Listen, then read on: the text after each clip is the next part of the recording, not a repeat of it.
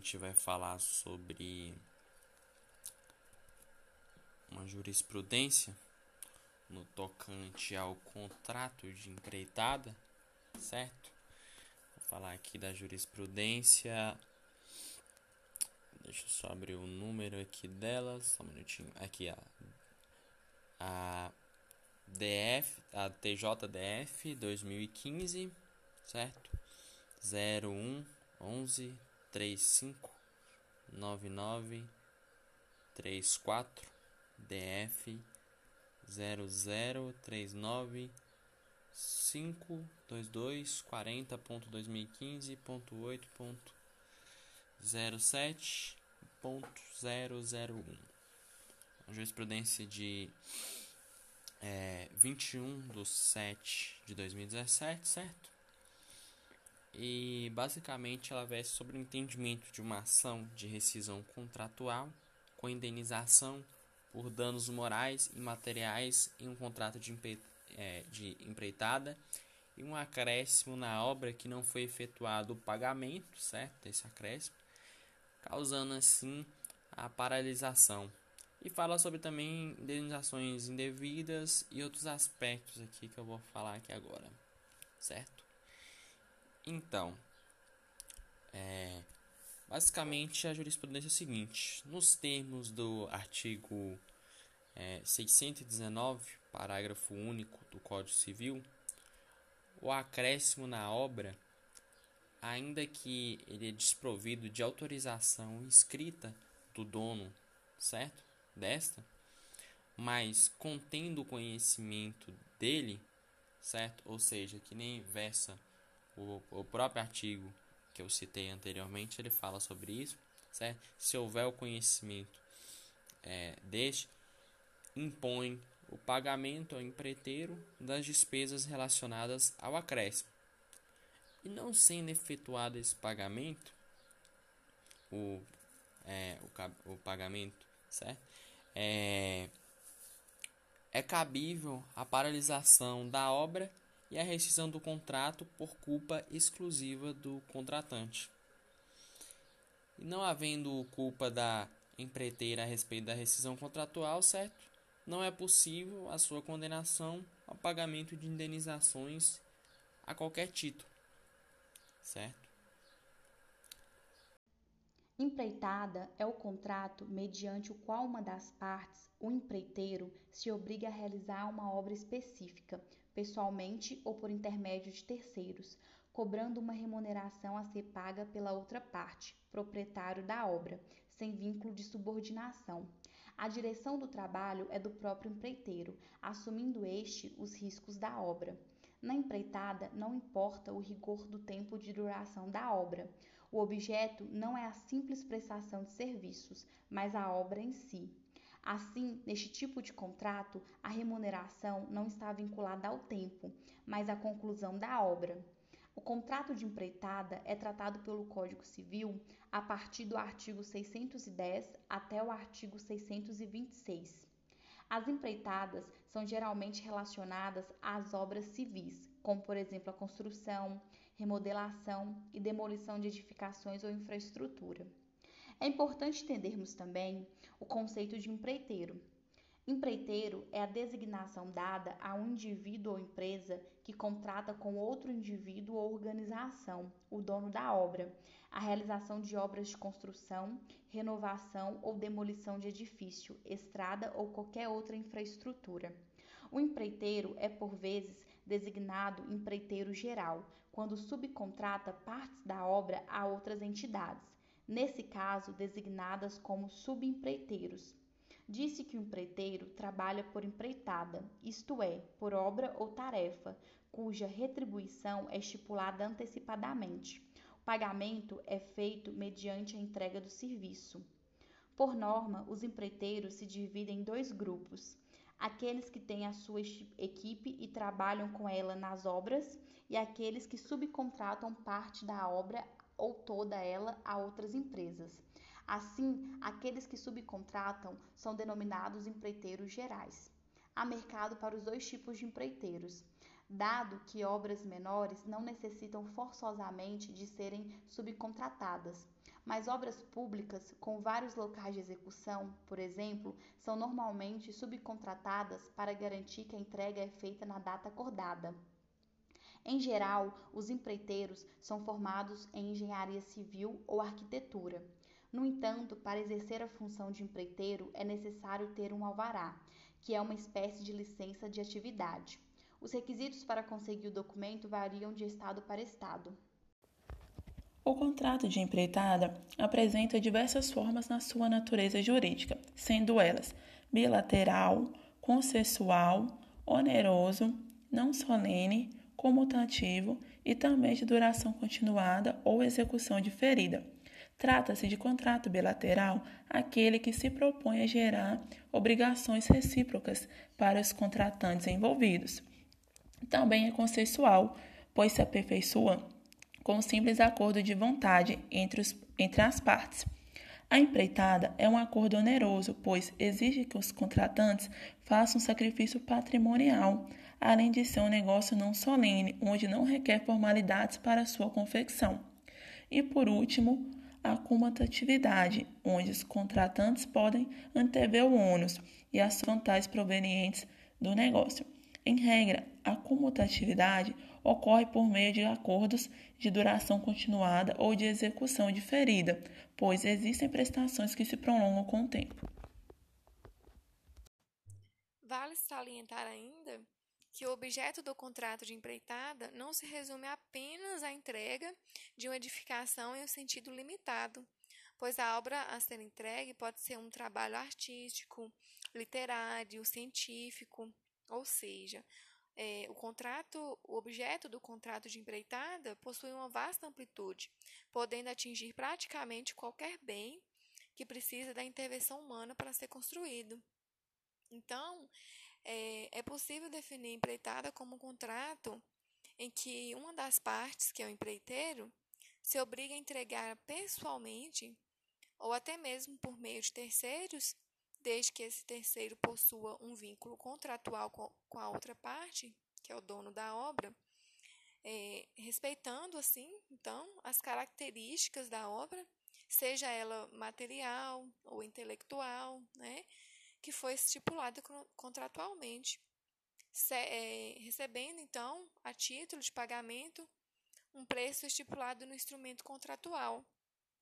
E, e no que diz respeito às suas características, o contrato de empreitada caracteriza-se por ser bilateral, oneroso, consensual e, como regra ainda, comutativo, já que eventualmente pode vir a ser aleatório. Além dessas características, o jurista Orlando Gomes, ele ensina que, que se trata de um contrato de execução única e eventualmente de duração. Portanto, como eu disse, a empreitada é um contrato bilateral. É, a bilateralidade, pelo fato de criar mutuamente para ambas as partes direitos e obrigações, gera assim a, a remuneração paga para o empreiteiro que corresponde à execução da obra devida ao dono, ou melhor, é, o, ao direito de um contratante é relacionado à obrigação do outro, gerando então a responsabilidade de cada parte. Ainda assim, o, o contrato de empreitada ele é oneroso, visto que todos todos obtêm uma vantagem proveniente de um sacrifício, né? Portanto, a a onerosidade representa a remuneração devida pelo dono da obra ao empreiteiro, em razão do trabalho que ele realiza, ou, ou, ou mesmo do serviço prestado. E é um contrato também consensual, pois se aperfeiçoa com, com um acordo de vontades, de preferência ainda, expressa-se um contrato escrito. E ele também pode ser comutativo, uma vez que que cada parte pode antever, antever os, os, os ônus e as vantagens decorrentes dele, assim como dito anteriormente. É, a comutatividade é representada pela equivalência mútua das, das prestações e das vantagens. E, por fim, o contrato de empreitada ele é realizado mediante uma série de, de, de atos correlacionados necessitando de um certo espaço e tempo para sua conclusão. Espécies. As empreitadas podem ser contratadas considerando duas modalidades: a empreitada somente da mão de obra, que é o lavor, ou a empreitada mista, incluindo materiais. Desta matéria, trata o Código Civil em seus artigos 610 a 613. Por este diploma legal, o empreiteiro de uma obra pode contribuir para ela só com seu trabalho ou com ele os materiais. A obrigação de fornecer os materiais não se presume, resulta da lei ou da vontade das partes. Por outro lado, o contrato para elaboração de um projeto não implica a obrigação de executá-lo ou de fiscalizar a execução. Em decorrência da entrega dos materiais, podem advir alguns ônus decorrentes dos riscos que normalmente não são considerados na contratação. Assim estabelece o código que quando o empreiteiro fornece os materiais, correm por sua conta os riscos até o momento da entrega da obra, o contento de quem a encomendou, se esse não estiver em mora de receber. Mas se estiver, por sua conta correrão os riscos. Destaque-se que o empreiteiro só forneceu mão de obra, todos os riscos em que não tiver culpa correrão por conta do dono sendo, porém, empreitada unicamente de lavor, que está no artigo 610, se a coisa parecer antes de entregue, sem mora do dono nem culpa do empreiteiro. Este perderá a retribuição, se não provar que a perda resultou de defeito dos materiais e quem o tempo reclamará contra a sua quantidade ou qualidade. Destacamos que a construção sob a administração difere da empreitada, pois na moralidade de administração, o construtor se encarrega da execução do projeto, sendo remunerado de forma fixa ou um percentual sobre o custo da obra. Nessa forma de construção, o proprietário da obra assume todos os encargos do empreendimento. Já na empreitada, o empreiteiro assume os gastos globais da obra contratada, sendo a remuneração total fechada previamente. Olá, pessoal! É, agora eu vou falar sobre alguns aspectos individuais importantes. Então, entre eles estão a suspensão e a morte. É, sobre a suspensão, mesmo após a, iniciada a construção, o dono da obra ele pode suspendê-la, desde que a condição que ele pague ao empreiteiro as despesas e os lucros relativos aos serviços que já foram feitos, mais a indenização razoável, que é calculada em função é, do que ele teria feito, do que, do que ele teria ganho se ele tivesse feito a, a obra completa, concluído ela. E caso ocorra a morte, o que acontece? Então, é, quando ocorre a morte de qualquer uma das partes, é, não se extingue o contrato, a não ser se antes já tivesse sido ajustado na, alguma cláusula é, a consideração as qualidades pessoais do empreiteiro. É, por exemplo, Lucas é o único empreiteiro da cidade que faz tal coisa de tal jeito e eu quero ele na minha obra. Aí se Lucas morrer, aí o meu contrato vai estar extinto, extinto, porque só ele poderia fazer. E outro aspecto importante também no contrato de empreitada é a questão das responsabilidades. A responsabilidade nos contratos de empreitada é objetiva, ou seja, é, independe de culpa. E o grau de responsabilidade do empreiteiro depende da modalidade da empreitada. É, responsabilidade do empreiteiro pode ser analisada em quatro aspectos. Eu vou citar aqui os quatro, que o primeiro é contra os riscos da obra, tipo assim, se a obra tem riscos e tudo mais. Quanto à solidez, a segurança dos edifícios e outras construções, é, contra a perfeição da obra e quanto à responsabilidade dos custos dos materiais, o que seria é, se foi entregue ao empreiteiro 500 tijolos e ele quebrou 200, a responsabilidade de ressarcir esses, o valor, as custas desses 200 que ele estragou, é do empreiteiro, não do dono da obra. E vou citar aqui também algumas importantes responsabilidades do contratante. A primeira delas é a responsabilidade sobre é, a corresponsabilidade trabalhista, ou seja, o contrato ele deve existir é o compromisso do empreiteiro em cumprir as funções trabalhistas e tem o direito é a responsabilidade de fiscalizar o cumprimento das condições contratual, ou seja, é todas as regras trabalhistas estão nesse contrato, o, o empreiteiro ele tem que fiscalizar isso tudo. E a principal, principal responsabilidade do contratante é aquela de efetuar o pagamento do preço acordado, é, de acordo com as condições, sabe? Foi acordado pagar nessas condições, a gente vai pagar nessas condições. É, quando, a, quando essa obrigação ela não é cumprida, o empreiteiro ele pode rescindir o contrato e ainda cobrar as multas e encargos previstos em todo o contrato.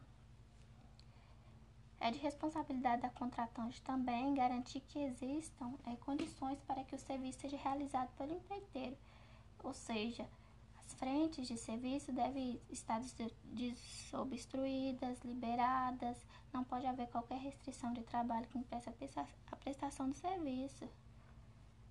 E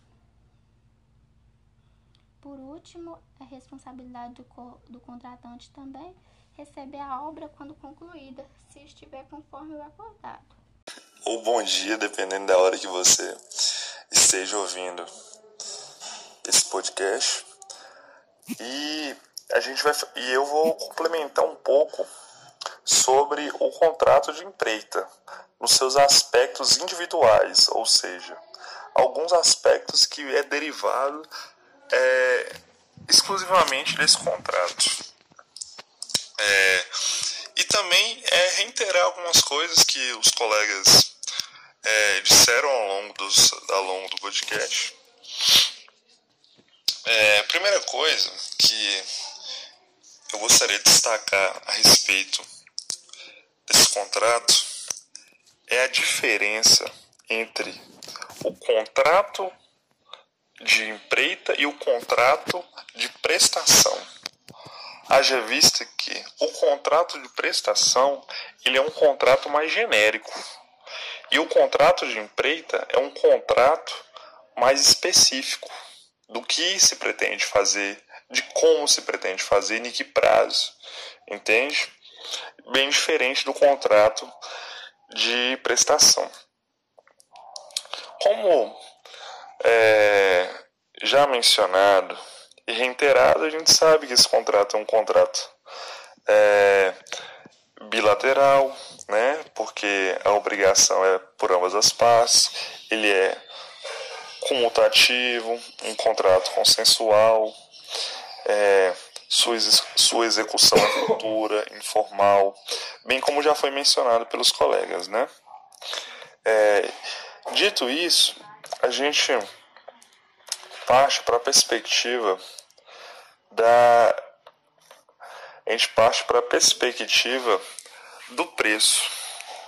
Do preço é, que é fixado nesse contrato que é uma das suas características individuais. É, ou seja a, o preço ele pode ser fixado ou escalonado como vem prevendo o Código Civil ou seja se o preço for fixado ele, ele é aquele, ele é um valor que já é pago por toda a empreita. Se o preço for escalonado, ele é pago de acordo com que a obra vai sendo feita, entende? É muito usado atualmente porque passa mais segurança jurídica e segurança também para a pessoa, o dono da obra, né? De conseguir cumprir com sua obrigação também. Outro aspecto é outro aspecto da, desse contrato de empreita que poder, que o individualiza é a alteração da empreita. Ou seja, é um, quando se fala em alteração da empreita, a gente quer dizer no plano de obra, né? Que, por consequência, gera alguns efeitos jurídicos. Esses efeitos jurídicos, eles devem ser atentamente observados. Por quê? Se o empreiteiro, por exemplo, tem, não tem o cuidado de formalizar, ou seja, escrever, documentar essa alteração, caso ele não não caso ele não formalize e requeira o reajuste de algum valor que devido a essa alteração aumentou ou, aconteceu, ou abaixou, ele não vai poder fazer esse reajuste. Por quê?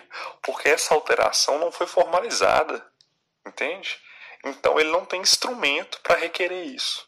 Então, quando se falar em alteração da empreita, dentro desse contrato de empreita, a gente deve analisar a questão, a importância de se formalizar para se, para se precisar fazer com que é, se possa exigir reajustes é, em, no que se diz a respeito a valores, né? É, adiante, a gente também analisa um aspecto individual, mas ao mesmo tempo coletivo desse contrato, que se diz da sua extinção, né? Quando a obrigação acaba. No caso, no recebimento da obra.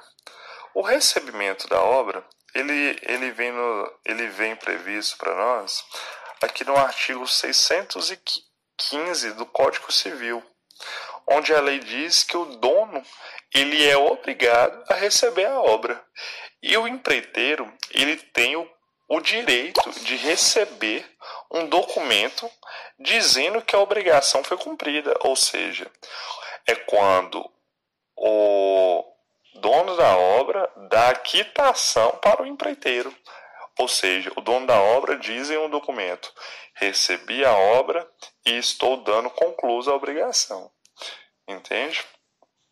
Contudo, é, esse, esse dever só será, só, só incumbirá o dono se a obra for entregue de acordo com o combinado, né? Porque se faltar alguma coisa que não está determinada no contrato, no plano de obra, o dono da obra ele não tem a obrigação de receber uma obra incompleta, entende? Essa é uma das, é, podemos dizer, uma das excluentes dessa obrigação. Com relação também a um aspecto individual que desse contrato é a questão da suspensão, né? Ora, esse contrato, haja vista que ele não foi entregue e o dono da obra não recebeu ele, ele é suspenso, né? Essa suspensão se dará é, em regra, por motivos justificáveis, ou seja, por motivos de força maior ou algo do tipo. Caso essa, essa suspensão dessa obra, tanto pelo dono da obra quanto pelo empreiteiro, não se, se der por motivo pessoal, é, incorrerá é, ama, é, a parte que pediu a suspensão perdas e danos a pagar ou se no caso quem suspendeu for o dono da obra, o dono da obra vai pagar para o empreiteiro senão o empreiteiro vai pagar para o dono da obra. E assim a gente é, finaliza essa questão da, dos aspectos individuais inerentes a esse contrato. No que diz respeito à jurisprudência, uma bastante importante é a do Tribunal Superior do Trabalho, que trata sobre a responsabilidade do dono da obra e do empreiteiro em relação aos trabalhadores atuantes na construção civil. Antigamente, ou melhor, desde 2011, tinha-se o um entendimento de que, ao tratar da construção civil, o dono da obra não arcaria com a responsabilidade solidária ou subsidiária acerca dos trabalhadores que laboraram na obra, recaindo a dita obrigação somente sobre o empreiteiro. Tal entendimento se justificava em razão do dono da obra geralmente sequer conhecer os pedreiros e demais trabalhadores encarregados da construção. Estes eram diretamente contratados per, pelo empreiteiro e a ele, portanto, se reportavam, justificando assim a responsabilidade direta que o empreiteiro tinha sobre esses contratos. Entretanto, uma recente decisão colegiada, firmada pela Seção de Dissídios Individuais 1 do Tribunal Superior do Trabalho, suscitada em incidente de recurso repetitivo de caráter vinculante, mudou esse entendimento. Ou seja, no entendimento anterior, caso o empreiteiro não realizasse os pagamentos e demais obrigações contratuais a contento e não tivesse como marcar com eventual execução trabalhista, os trabalhadores ficavam prejudicados. Partindo dessa análise, constatou-se que o dono da obra de fato não tem obrigação direta com os trabalhadores, porém tem obrigação de escolher bem o empreiteiro, já que os contratos com os demais derivariam dessa relação inicial. Assim, sob essa nova análise, o dono da obra passa a ser subsidiariamente responsável pelas obrigações trabalhistas advindas da obra, caso comprovada a contratação de empreiteiro sem idoneidade econômica financeira, representando então um avanço na proteção ao trabalhador. Esse foi o nosso podcast de hoje. Um grande abraço a todos e até a próxima.